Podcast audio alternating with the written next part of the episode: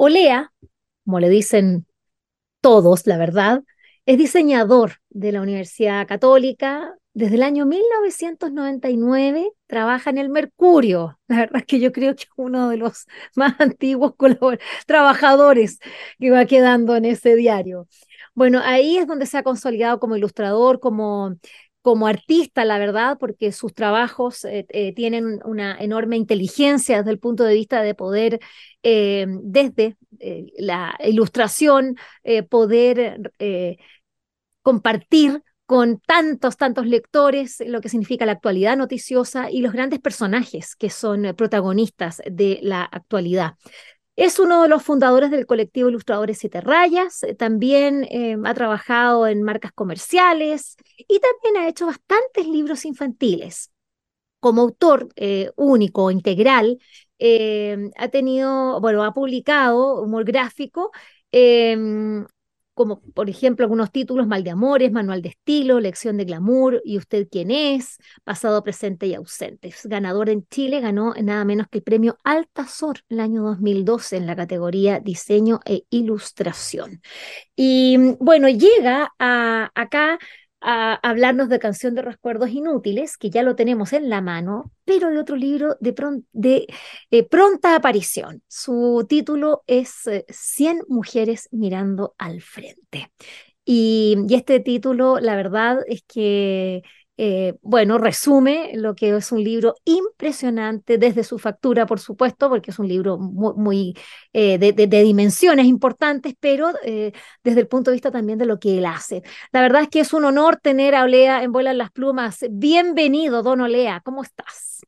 Hola, Vivi, qué gusto estar aquí de nuevo. Hace como, vine hace como, no sé, como siete años yo creo que estuve ahí en los estudios conversando contigo. Creo que no nos conocíamos en aquel entonces. Qué increíble, tantos años, Olea. Bueno, y aquí, aquí estamos, pues, de nuevo. Aquí estamos de nuevo, un poquito mayores. Un poquito nomás, un poquito. Oye, eh, a ver, yo voy a partir por lo que estaba diciendo a propósito del mercurio, que hacía así como con cierta sorna, pero la verdad es que es que es muy impactante porque trabajar eh, en, un, en un medio de comunicación, eh, bueno, tan importante como lo es el mercurio, em, durante tantos años, eh, eh, eh, bueno, requiere de muchas cosas. ¿cómo, cómo, ¿Cómo podés tú un poco compartir con, con nuestros auditores, así como, cómo reflexionas tú durante lo, lo, lo, que ha sido para ti trabajar allí en el Mercurio? Porque porque sí, eres uno de los ilustradores más talentosos de la, de la escena chilena, pero tú eres, eres, muy, eres, eres multifacético o, tienes una diversidad de estilos, así como que te adaptas, pero, pero estar en la actualidad también requiere de otras cosas. Cuéntenos un poquito cómo ha sido ese, ese proceso, además que eres diseñador, a, pesar de que se te reconozca como ilustrador. Sí, mira, yo creo que eh, sin pensarlo mucho, eh, ha, sido una, una, una super escuela, o sea, ha sido como de partida mi, primera, fue mi, primera pega saliendo de la universidad, donde, bueno, hice algunos trabajos de, como diseñador, que la típica imagen corporativa y esas cuestiones, y me di cuenta que eh, no, no quería pasarme el resto de la vida peleando con clientes porque quería rojo en vez de azul y yo quería verde, y encontraba que es, esa discusión yo no la, no la quería tener o no tenía la personalidad para estar, eh, para, estar en, ese, en ese terreno. Entonces, aunque le había hecho el quite mucho tiempo, me di cuenta que el dibujo era lo que me, hacía sentir más seguro, digamos. O sea, para mí iba a ser un hobby, para mí el dibujo iba a ser un hobby, nunca pensé que iba a ser una forma de, vivir.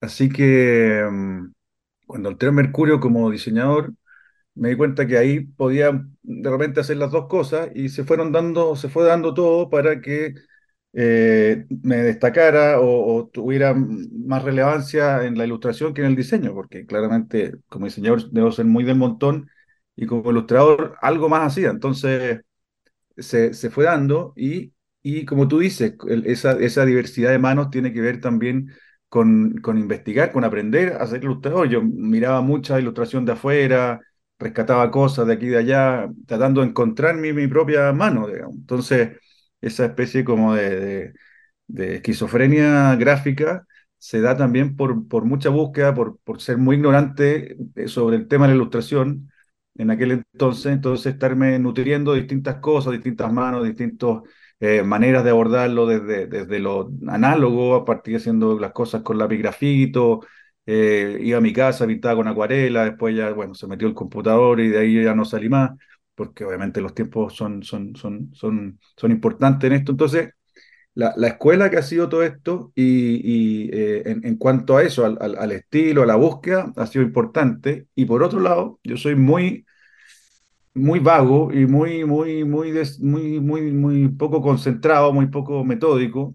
Entonces, esto de estar todos los días trabajando para un cliente, que en este caso es Mercurio, no, que aparte mi cliente es mi empleador, digamos, pero es mi cliente principal, que todos los días tengo que hacer cosas para el Mercurio, me mantiene sentado frente al computador trabajando eh, obligadamente, digamos. O sea, si me imagino yo fuera independiente, sacaría la vuelta, me iría a, a mirar los árboles, eh, tratando de que llegue alguna idea, pero aquí tengo que estar así, taca, taca, taca, entonces también me sirve mucho para ordenarme, para trabajar todo el día, para y dibujo todo el día. Entonces, también ha servido, yo creo, para ir perfeccionando ciertas cosas. En, en, tu caso se cumple que ojalá la inspiración te, te encuentre trabajando, porque la verdad, ti te, eh, como tú, como tú como yo, digamos, los periodistas en este caso, eh, nosotros no, tenemos que entregar y hay, y, hay fechas nomás, hay plazos, no, no somos como los autores que, que, como bien dices tú, o los artistas que tienen que estar buscando esa inspiración. Nosotros tenemos que, que entregar y, bueno, ojalá haya sido inspirados, pero si no, hay que entregar Exacto. igual, porque los, la, la, los, los, los, plazos son, eh, bueno, el diario tiene que salir al siguiente día, sí, no, no, no, no, hay no, que tener la maquinita andando Exacto. todo el día, digamos. O sea, uno ahí, bueno, ordena sus tiempos, pero, pero, pero, es, pero es, eso de estar constantemente trabajando, para mí ha sido fundamental, digamos, para, para, para sacar adelante proyectos, para tener un ritmo eh, en, en, cuanto al, a la pega, digamos. Bueno, y eso te ha permitido eh, también eh, ser consciente de esos tiempos que te van quedando, que son escasos, por cierto, sobre todo cuando es un trabajo formal y demandante como es, ese, como es el del Mercurio. Bueno, poder eh, hacer proyectos paralelos. Eh, junto a Sara Bertrán, ustedes son grandes amigos y, cómplices en, estas aventuras creativas. Y, bueno, esta canción de Recuerdos Inútiles, un libro que ha sido eh, publicado por Escrito con Tiza, recientemente presentado en la primavera del libro de este año 2023. Eh, bueno, no, no, no, nos lleva a, a un diálogo súper interesante. Eh, bueno, decíamos que eh, justamente tiene como un posfacio o de, de, advertencia en el que se, se, señala a los lectores que, bueno, que se suponía que iba a ser a cuatro manos, pero en realidad la protagonista corrió con voz propia, su desesperación y gracia y cierto delirio también le hizo saltar sobre la página en blanco y arrebatarnos esta historia.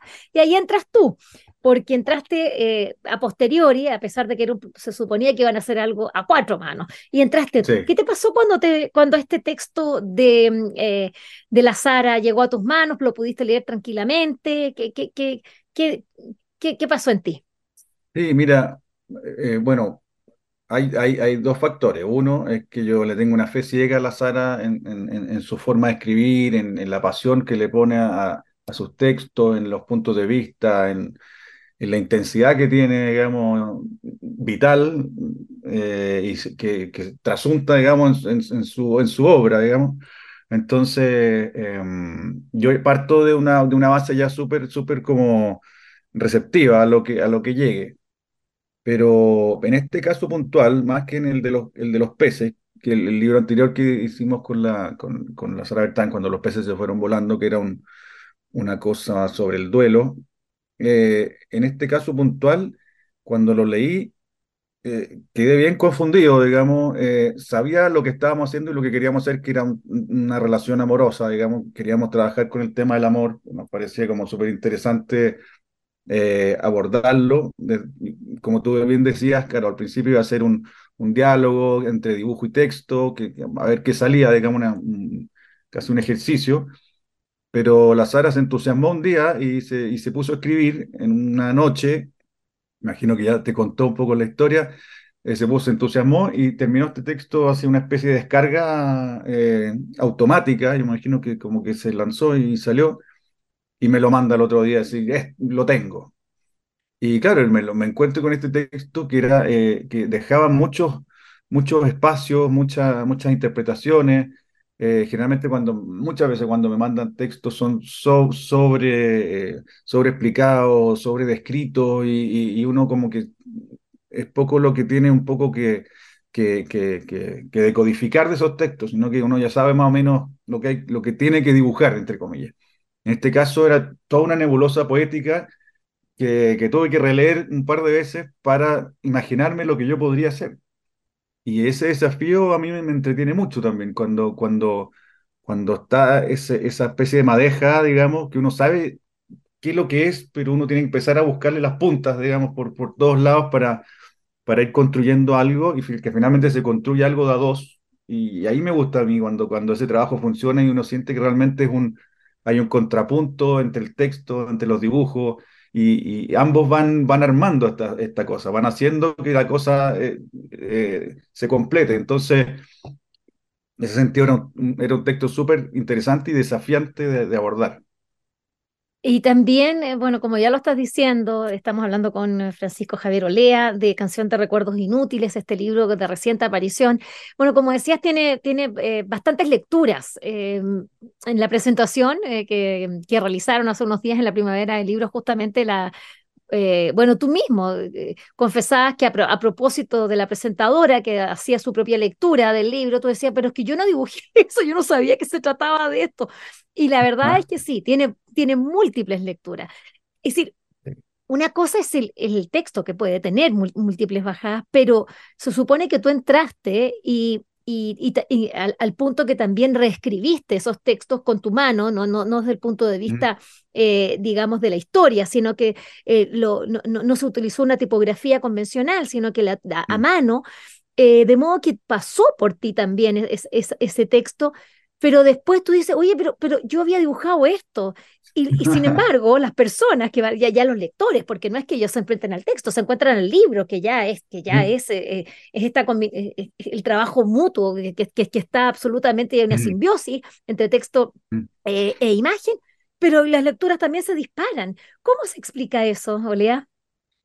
Em, yo creo que como me dijo la Sara, es un, es un, es un texto sin márgenes, digamos, ¿no? Entonces es, es, es como, que, como que tiene un poco de, de, vida propia. Si bien, si bien es, un, es un viaje que, que, no lo hace muy distinto a otros libros, porque en realidad casi todos los libros son viajes, digamos, pero en este sentido es, es, un, es un viaje bastante etéreo, como por una especie como de, de, de sensación de enamoramiento sin, sin, sin tantas estaciones claras, aparte de las que ella pone un poco para ir, para ir estructurando el relato, pero, pero es súper etéreo, es súper un viaje como bien, bien líquido, ¿no? Donde, donde uno de repente se, se, se, puede ver reflejado en alguna emoción, de repente se puede ver eh, interpretado en algún texto, puede haber algún recuerdo. Yo creo que eso lo hace también súper interesante, es como bien... Eh, bien flexible, bien maleable, uno, uno como que se acomoda el texto a su, a su, a su propia experiencia y, y, y, en eso tiene que ver las distintas lecturas, porque cada uno ha vivido este proceso del enamoramiento de distintas formas, eh, con personas más o menos intensas, con mayor eh, arrojo, con mayor timidez, digamos, eh, cada uno... se, me imagino que se va a ir viendo reflejado en este proceso, en alguna parte de este proceso, eh, de, de, de, de, esta personaje, esta mujer que vive esta, esta relación.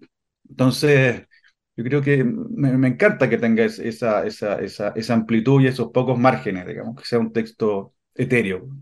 Mm. Ya, decía, eh, decía cuando te presentaba que, que, bueno, que tú has hecho libros eh, en solitario eh, y, de mm. humor o también de, de, otros temas.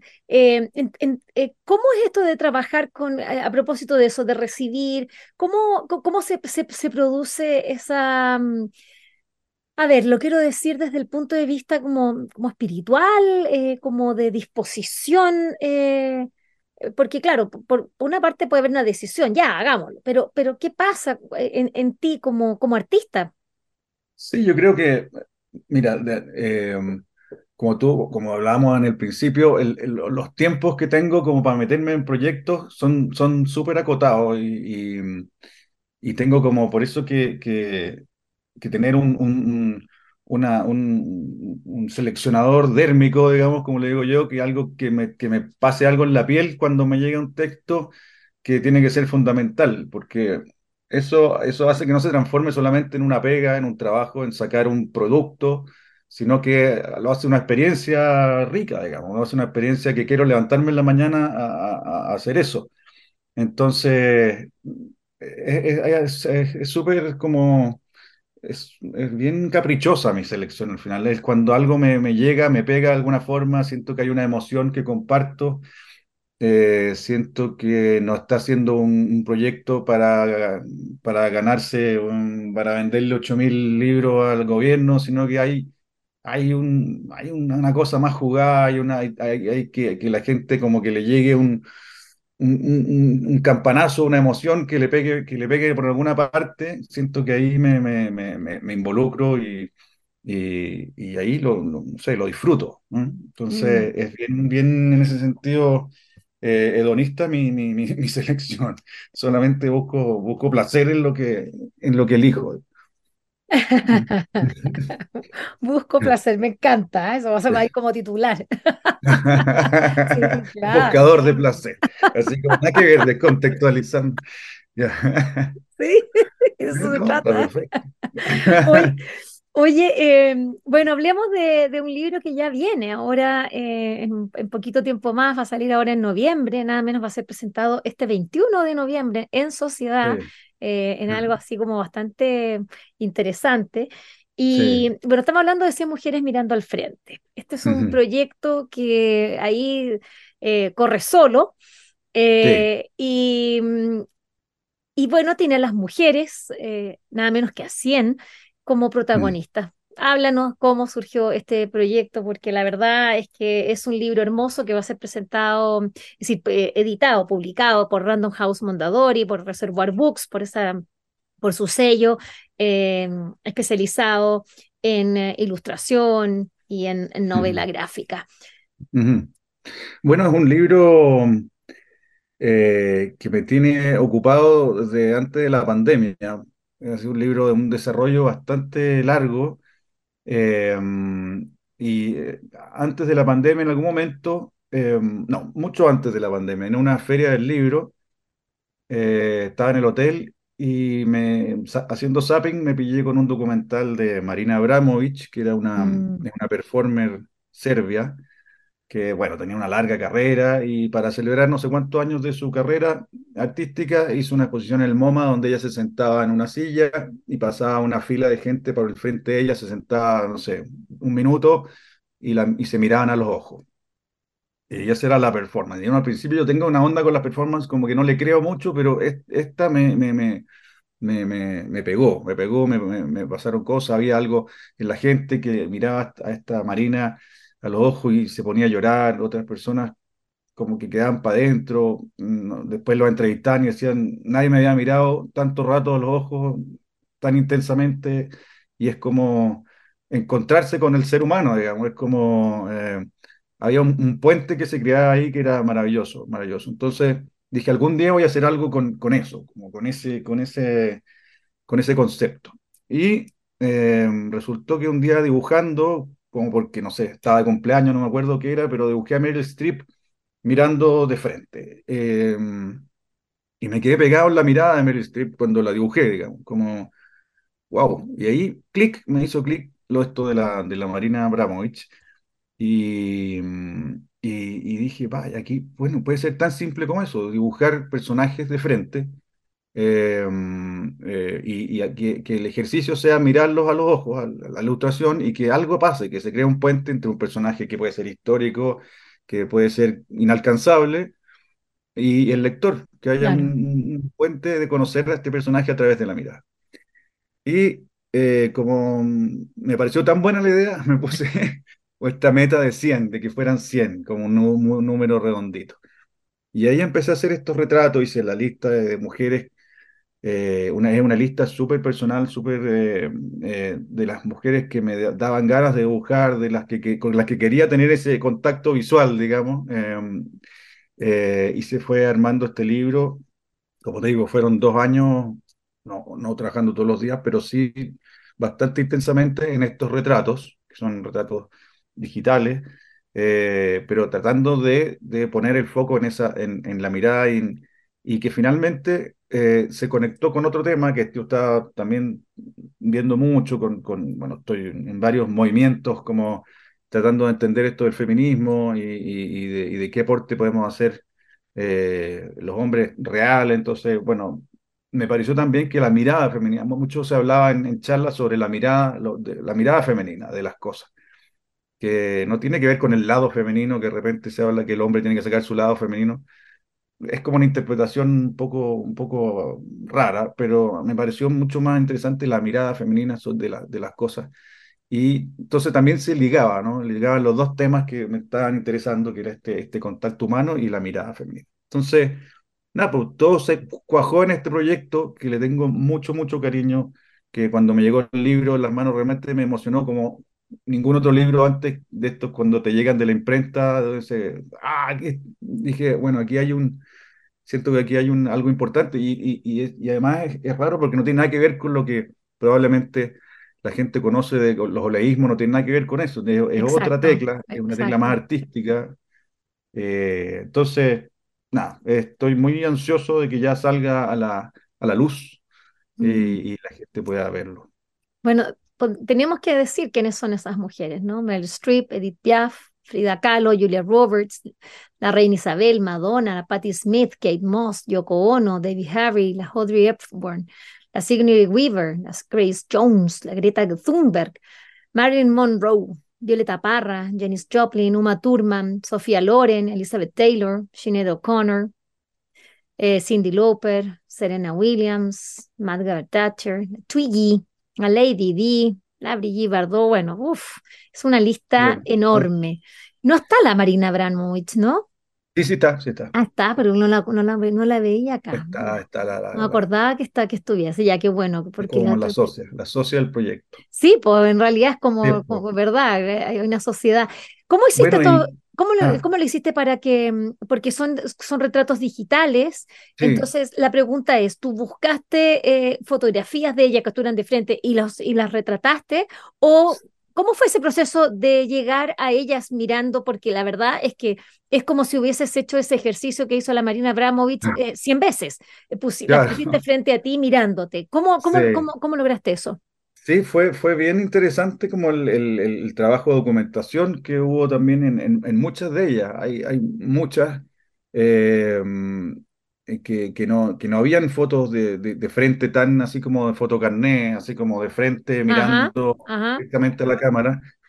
Entonces hubo que hacer reconstrucciones, un pedazo, aparte que quería que estuvieran serias, que no tuvieran, o lo, o lo más seria posible, digamos, que no tuvieran ningún guiño, ninguna cosa que pudiera como como, como, como desviar la atención en la mirada. Entonces, eh, repente la boca era de una foto y los ojos de otra. Me pasó, por mm. ejemplo, Lady Di, que siento que es probablemente la que todavía me gustaría como casi como rehacerla, porque siento que no logré tan, tanto, tanto lo que quería. Y fue muy difícil porque ella no mira de frente, mira de abajo para arriba todo el rato, mira como así como de como, como perrito como golpeado. Sí, claro, siempre, siempre está como mirando de abajo para arriba y no, no había ni una foto que mirara seria de frente. No tenía esa actitud, ella no, como que no la tiene o nunca la, nunca la, tuvo frente a las cámaras. Entonces, hubo casos que fue súper eh, complejo llegar a esa, a ese, a esa, a esa, esa, eh, esa mirada, digamos. Ajá. Entonces, fue bien interesante ese, ese trabajo. Habían, por ejemplo, también en, habían actrices que ya tan mayores, digamos, entonces tú sí tenías un rango de, de, de, Jane Fonda, ponte tú, tenías un rango de Jane Fonda amplio, entonces, cuando la, la, la, la tomáis cuando eras joven, la tomáis después a mediados o, o, ya cuando mayor, también había que tomar esas decisiones, ¿no? Entonces fue bien, bien entretenido, bien entretenido el trabajo de documentación y de, y de lograr encontrar la imagen que captara la mirada o que para mí si fuera, mira, te estoy mirando y estoy proyectando realmente quién soy y no estoy haciendo una pose para las, para las cámaras, para un producto, para una cosa comercial, o, sino que soy yo sin, despojada, digamos, ¿no? Soy, entonces, para que tuvieras, no tuviera esa conexión. Y, mm, y bueno, mi, idea inicial era que el libro fueran solo las imágenes, ¿no? que fueran solo el ejercicio, fuera ir dando vueltas una a una y quedarse pegado mirándolas y tratando de, ir, hacia adentro de, estos personajes. Pero finalmente, en, una eh, especie de, de conciliábulo editorial, eh, nos pareció que yo tenía algo que decir al respecto, digamos, de estos, de estos personajes. Y bueno, encontré que me, hizo sentido en el, al principio, porque las primeras que escribí eran las que tenía más o menos claras y me salieron fáciles, pero claro, eran 100 textos que tenía que, que desarrollar, así que fue, también fue un trabajo súper, súper interesante, porque los textos también tienen que ver conmigo, tienen que ver con anécdotas con estas mujeres, tienen que ver con cómo ellas han, han de alguna manera han han estado presentes en mi vida, digamos, por algún lado. Entonces también fue un trabajo bien introspectivo, bien hay historias familiares. Entonces e, el libro pasó a ser súper, súper personal, digamos. Estoy yo también ahí eh, un poco volcado. Así que por eso también le tengo tanto cariño, porque hay... Nada, pues ahí lo van a ir leyendo, pero tiene muchas, muchas, hay muchas historias eh, que me definen. Entonces, hablamos también de que esa mirada femenina ha ido definiendo la mía y, todo empieza a ser, todo como que empieza a hacer sentido, ¿no? Como que es un mm. libro que realmente me hizo mucho sentido hacer. Bueno, este es eh, Francisco Javier Olea, Olea para, para todos eh, los amigos eh, y quienes, bueno, lo reconocen a través de su trabajo en, en, el Mercurio y que, mm, y que estará, eh, bueno, ya está en librería siempre con muchos libros, pero recién acaba de llegar con esta canción de los de recuerdos inútiles y eh, con estas 100 mujeres eh, mirando al frente, que es un trabajo que a mí me emociona cuando tú dices que, que es algo muy personal y que, te, que, y como primera vez que te sentiste tocado. Me, fíjate que me, no, pensé que iba, que iba, a ser tanto, porque lo que pasa es que tiene, eh, quizás como por el hecho de, de, de dibujar o de representar a, a, a estas mujeres, yo decía, bueno, hay un ejercicio eh, eh, artístico, porque la verdad es que son retratos bellísimos, bellísimos. Pero, pero claro, esta, mirada eh, consistente en, en, el otro, que es, que es uno, que, que, le enfrenta a la página como lector, más este texto, más también una pequeña biografía que también se acompaña como para poder saber que para quienes no saben quién, quién, quién es, eh, no sé, la Silvia Plath o la, Gladys Marín incluso. Eh, finalmente me gustaría saber sobre la selección de las mujeres, porque también ahí hay ciertas, eh, ciertos como de repente riesgos o riesgos que tú corres o de, de ¿Por qué elegiste a, estas o qué, qué, qué, qué, es lo que tenían que tener para que tú mm. dijeras, esta tiene que estar en el libro? Sí, fue, eh, yo creo que no, no, no, no hay como una lista de criterios que tenían que ir cumpliendo, pero, pero efectivamente eh, uno importante es que me diera ganas de dibujarla, y que hubiera mucha diversidad también, que hubiera eh, mujeres mayores, menores, razas distintas, porque como, como, como la, premisa es, es un, ejercicio artístico, también era, era, era también entrar en, esas, en, el, ejercicio de dibujar distintos tipos de, de piel, de, de, facciones, digamos. Entonces, hay, un, hay efectivamente hay una, hay una, una premisa que, que tiene que ver con, eh, con eh, afanes, digamos, artísticos, eh, desafíos artísticos en cuanto al, al, retrato, que siempre me ha gustado el retrato. Eh, yo creo que dos, claro, ahí tiene que ver con íconos que son casi como eh, inevitables, digamos, eh, porque están en, el inconsciente colectivo y que, que, bueno, no sé, en una selección de 100 mujeres, probablemente mm, sería muy raro que no estuvieran. Creo que están, pero tampoco mi, mi, mi, mi, afán era alejarme de hacer las 100 mujeres que han marcado la historia o elegir a las 100 em, em, eh, mujeres más influyentes o las 100 mujeres más, no sé, que han, que han o del feminismo. No, mi, mi, objetivo no era ser como una selección de las mejores mujeres del, de la historia, no, Mm, era para nada, eso era, como te decía, era, al principio era natamente estético y después empezó a ser también eh, con las que yo me gustaría encontrarme y, y, y, y, mirar a los ojos, digamos. Tenía que ver con ese, y que, y que, han, y que están ahí en mi cabeza, no sé por qué están en mi cabeza, y, fui haciendo esta lista pensando en mujeres y diciendo, eh, Sor Teresa Calcuta, la verdad que no tengo ni una onda con Sor Teresa Calcuta, me encanta lo que hace y todo, la respeto pero me da lata dibujarla, no tengo ni una. Así que fuera. Es así, fue, fue así como el, el, el e, ese, ese, filtro ya fue completamente personal y, y, y, mm, y alejándome de, de, la, de, las que tenían que estar, que ese, era, ese era lo que yo no quería que, que se transformara esto, con un libro saludo a la bandera, eh, sino que fuera, que tuviera esa característica de, de, de repente decir, oye, ¿este por qué, por qué está? ¿Por qué está? mm. ¿Y por qué no está, eh, no sé, qué sé yo, eh, la Evita Perón? Porque Evita Perón, tal vez no, no, nunca, nunca tuve mucha onda con Evita Perón. No, no, sí, bueno, ya está, no está. No, entonces eh, es una lista que, que, que, que, mezcla criterios desde lo personal a lo artístico y, y, y sí, en algunos casos hay, hay, hay cierta veneración por ciertos personajes, entonces también hay, hay, hay eso, digamos, hay gustos personales.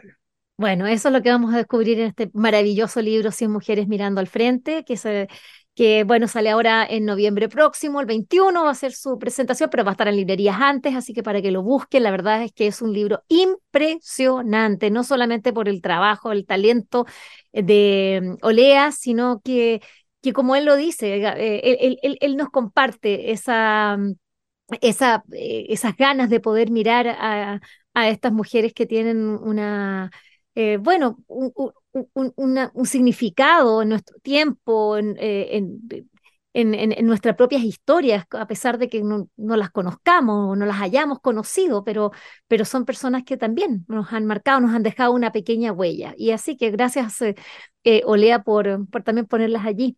Y felicitaciones por estos dos libros. La verdad es que eres un gran artista, lo mejor para ti y además que eres muy simpático, una persona muy Ay, amorosa. gracias, Sí, eres una, ay, pues Ah, eres un amor, sí, ah, eres muy ah. querible.